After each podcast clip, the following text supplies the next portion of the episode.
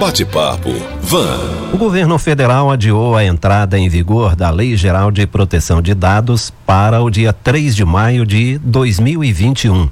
É a segunda prorrogação da norma que estava programada para o início de 2020 e depois ficou para agosto deste ano. Vamos falar disso e da nossa privacidade durante a pandemia. Estamos recebendo ao vivo nosso parceiro no jornalismo de vanguarda, o advogado Adriano dos Santos Oliveira, do escritório Adriano e Débora Anne Advogados. Doutor Adriano, bom dia. Bom dia, Rodolfo, e bom dia também para todos os ouvintes. Doutor, antes de mais nada, o que representa esse adiamento da entrada em vigor da LGPD? Faltou tempo para que todos se adequassem? É, vamos lá. O adiamento da vigência da Lei Geral de Proteção de Dados, Rodolfo, é bom para o governo, ruim para as empresas e péssimo para o consumidor.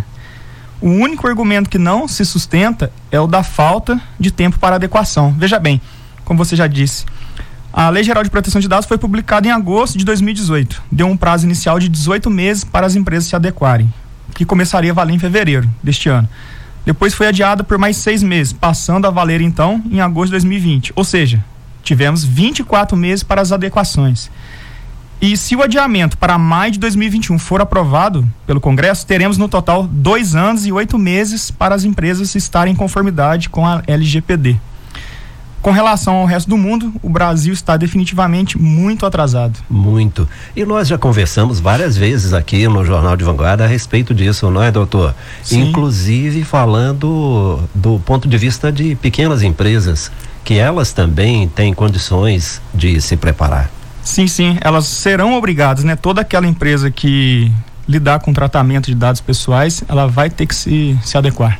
O senhor considera a LGPD um avanço? Sim, é, não se tem dúvida em, em, afirmar que a LGPD é um avanço. Num mundo cada vez mais digital e digitalizado, a LGPD ela vem trazer regras claras quanto à proteção da privacidade e intimidade da pessoa física, fomentando a segurança dos negócios. A gente procura contextualizar sempre para Varginha o que a Lei Geral de Proteção de Dados significa para nós que vivemos aqui. É, para o empresariado, será necessária a implementação de um programa de compliance para assegurar a conformidade com a lei. E isso vai atingir todas as empresas, porque todas, em maior ou menor grau, lidam com dados pessoais dos seus consumidores, fornecedores ou trabalhadores. Também teremos regras claras para o poder público. Então, os gestores públicos terão que ter uma grande mudança de mentalidade.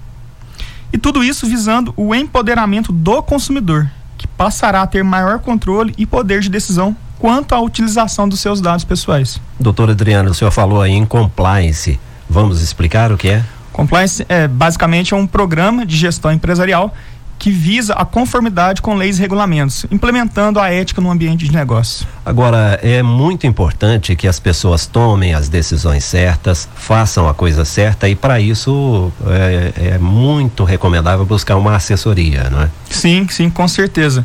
É, para fins de adequação, né, a lei, não só a Lei Geral de Proteção de Dados, mas todas as normas né, que as empresas têm que, que obedecer, sempre é necessário sim buscar o auxílio de um profissional. E não é, não é da nossa cultura aqui, pelo menos na região, as pessoas estão começando agora a buscar assessorias especializadas, mas muitas vezes o empreendedor vai fazendo, simplesmente fazendo. Aí depois ele percebe que não era bem assim, né? Sim, já podemos, já tivemos a oportunidade de conversar a respeito, né? Infelizmente, o empresariado brasileiro, ele tem uma postura reativa, né? Ele reage face às circunstâncias, aos fatos, mas é preciso mudar essa mentalidade para uma postura preventiva. É. Essa é a palavra correta. E acaba tendo retrabalho, gasta muito, desperdiça recurso, depois tem que voltar a fazer tudo de novo. Exatamente, acaba sendo um desperdício de recursos aí. O senhor acha que durante essa pandemia que nós estamos enfrentando, os dados de todos nós estão sendo coletados indevidamente, doutor? Com certeza, mas não só durante a pandemia. Já faz muito tempo que a coleta massiva e indiscriminada de dados vem sendo realizada. E isso não é só no Brasil, é no mundo todo. Por isso vem surgindo essas leis de proteção de dados.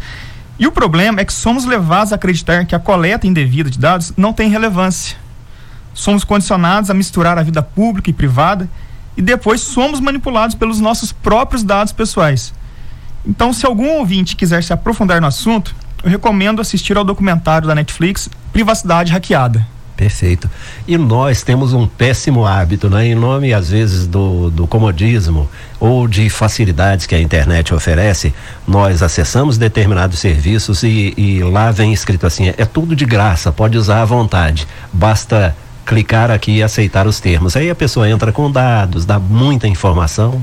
Sim, é, essas informações, fotografias em redes sociais, é, enfim, são várias as formas de coleta de dados, geolocalização isso é, é preciso né, alertar a população para ter consciência do que é necessário realmente, se é necessário realmente se expor tanto quanto estamos vivendo. E a maioria das pessoas não lê nada daqueles termos de uso. Não, não, infelizmente não. não é da cultura, né? Não. Isso deve mudar, né, doutor? Provavelmente, cada vez mais, né, esses debates como que a gente está aqui agora realizando, eles é, visam né, essa consciência da, da população. Isso é, é, bem relevante. É... Doutor Adriano, aí nós temos então essa coleta maciça de dados acontecendo em todo o mundo, mas especialmente agora durante a pandemia. Isso é, pode interferir na forma como os nossos dados serão protegidos daqui para frente? Sim, Rodolfo. Olha, a, a, tendência é de que o nível de proteção dos dados pessoais sempre aumente com o tempo. Mas para isso é preciso mais uma vez repito, consciência. Vou dar um exemplo. Uma das hipóteses para o tratamento de dados pessoais é o fornecimento do consentimento pelo titular. Mas a própria Lei Geral de Proteção de Dados, ela dispensa a exigência do consentimento para aqueles dados tornados manifestamente públicos pelo próprio titular. Então não adianta uh, o cidadão ele visar uma proteção se ele mesmo expôs os dados pessoais dele. Sim. A lei, ela excepciona. E ninguém fala isso. Isso vale para fotos que são postadas em redes sociais? Sim, com certeza. Com certeza. Essas fotos colocadas em modo público, então elas são de domínio público. É. é aí a gente vai ter uma outra discussão se, é, se seria tecnicamente domínio público, Sim. mas ela não poderia. É, argumentar proteção para essa foto que ela tornou pública. Tá, de repente eu comecei a fugir da pauta, doutor, mas eu acho que é elemento até para a gente fazer um bate-papo no nosso Facebook, no Facebook do jornalismo, né? Sim, sim, sim, vamos, vamos agendar isso vamos, aí. Vamos agendar, vamos Porque eu acho que isso interessa muito ao nosso ouvinte. É. E aqui o nosso tempo é limitado. É, lá na nossa página oficial, no Jornalismo de Vanguarda, vamos procurar agendar esse bate-papo aí que eu organizar. acho muito interessante. Sim. Doutor, por que se diz que os dados são o novo petróleo? Numa explicação bem simplista pra, para o momento, dado é o novo petróleo porque é a principal fonte de recurso para os novos modelos de negócio. O que é o Google, por exemplo, se não um grande compilado de dados? Verdade. Agora, nesta semana, é, uma coisa que me chamou muita atenção, ontem inclusive saiu decisão, né? Nós tivemos aí um embate entre o IBGE e a Justiça. O IBGE queria ter acesso a celulares, endereços de todos os brasileiros para realizar o censo por meio de ligações, mas o STF negou exatamente para proteger a nossa privacidade. O que o senhor acha disso? É, questão complexa. Vamos lá. O acesso aos dados pessoais pelo IBGE foi autorizado pela MP, né, medida provisória 954, 2020, recentemente. A meu ver, a MP viola frontalmente a Constituição Federal, que assegura a dignidade da pessoa humana, a inviolabilidade da intimidade, da vida privada, da honra e da imagem das pessoas e o sigilo dos dados. Tanto é verdade que o STF caçou, suspendeu a MP na data de ontem. A, a Lei Geral de Proteção de Dados, ela seria o instrumento jurídico adequado para solucionar o problema, que cada vez será mais comum. Daí eu deixo uma reflexão para o ouvinte. Você que está nos ouvindo, pense: por que a MP 954 autorizou o compartilhamento de dados telefônicos e 12 dias depois a MP 959 adiou a vigência da Lei Geral de Proteção de Dados? É. Dá é pra, coincidência? Dá para refletir muito sobre isso, né? Sim, sim. Poxa vida, interessante. Bom, e esse monitoramento do número de pessoas que estão fora de casa durante o isolamento social, isso é feito aí por meio do sinal dos celulares, é invasão de privacidade ou esse momento extremo justifica? Então, Rodolfo, é, esse é um outro ponto muito complexo para a gente discutir aqui no pouco tempo que a gente tem. Mas é uma medida muito polêmica, pois envolve várias normas brasileiras e também tratados internacionais. Mas respondendo a pergunta de maneira direta, no meu entendimento, no meu entendimento, se o monitoramento identifica a pessoa, ele é ilegal. Agora, se as informações são genéricas, é, anônimas, aí não há, a meu ver, ilegalidade. Perfeito. Bom, de novo, doutor, o que isso tem a ver com cada um de nós, aqui em Varginha, na cidade ou na zona rural? É, essa medida de monitoramento das pessoas, ela está sendo utilizada por alguns estados para análise do isolamento social em tempo de coronavírus. Minas Gerais tem interesse, mas ainda não tem notícia da implementação aqui no estado. Salvo engano, Belo Horizonte já adotou esse sistema em Minas. Ou seja, em tese, esse monitoramento ainda não chegou em Varginha e região. Ok, doutor. Bom, gostaria muito de ter mais tempo. Eu acho que a gente precisa abordar com bastante profundidade esse assunto. Vamos tentar agendar esse bate-papo lá no nosso Facebook. Em forma Facebook. de uma live. Isso, Exato. no Facebook do Vamos Jornal sim. de Vanguarda. É, Para encerrar, eu recebi aqui uma pergunta por WhatsApp, vou repassar ao senhor. Uhum. Ah, a ouvinte, ela questiona o seguinte: nós temos falado muito em Lei Geral de Proteção de Dados no meio digital, Sim. mas os dados estão aí no- nos meios convencionais também, né? Sim. Naquela caderneta de, de padaria, Sim, sim. nas lojas que abrem fichas para venda a prazo. Isso, essa lei se aplica também a esses casos? Se aplica sim, e ela tem algumas hipóteses de dispensa, por exemplo, para a execução do contrato. Então, se for necessário para a execução do contrato, não precisa de consentimento do Entendi. titular. É, e também tem outros princípios, como finalidade e adequação. Eu vou dar um exemplo bem prático. Você vai comprar um milkshake na lanchonete. É razoável ele te pedir é, o seu CPF? É, para emitir uma nota. Então, somente. Mas seria razoável ele pedir o seu e-mail? Aí, a meu ver, você já poderia se recusar com base na Lei Geral de Proteção de Dados. E aí vem aquelas farmácias, outros estabelecimentos que pedem o CPF para conceder desconto ou para mandar promoções, É. acaba complicando. Ah, né? então, aí tem que ah, ver a finalidade. Ele vai te orientar. Eu preciso do seu CPF para nota ou para te enviar uma promoção.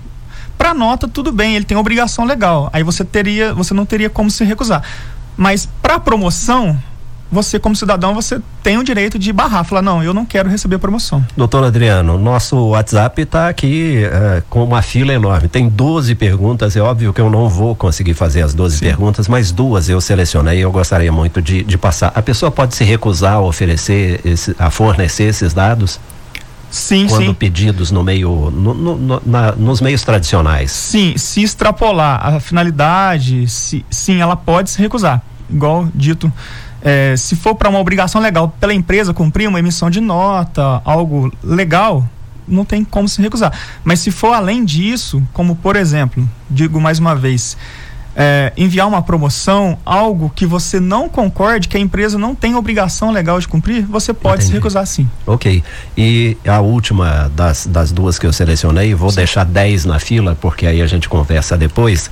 É, a pessoa, ela eh, se recusa, então, a oferecer esses dados. Mas e quem está prestando o serviço? O comerciante ou qualquer prestador de serviço pode dizer o seguinte: bom, já que você não quer me fornecer esses dados, eu não vou vender. Não, se ele não tiver uma finalidade legítima, né? Se ele não, se não, se não tiver de acordo, em conformidade com a lei, ele pode estar sujeito a penalidades. Em tese, a partir de maio de 2021, Ok. que ela passar a valer. Só que é, um último, uma última mensagem foi adiada por meio de medida provisória. Ela precisa ser ainda aprovada em 120 dias pelo Congresso Nacional. Se não for, ela vai passar a valer de imediato daqui 120 dias. Tem alguma lei maior que, nesse momento, na ausência da LGPD, proteja a nossa privacidade? tem algumas leis esparsas, lei de acesso à informação e principalmente a Constituição. Mas aí já fica uma discussão Uhum. um pouco mais complexa eh, e difícil de operacionalizar na prática. Ok. Doutor Adriano dos Santos Oliveira, do escritório Adriano e Débora Anne Advogados, nosso parceiro aqui no Jornal de Vanguarda. Mais uma vez, obrigado pela presença. Eu que agradeço, um abraço para todos. Bate-papo Van.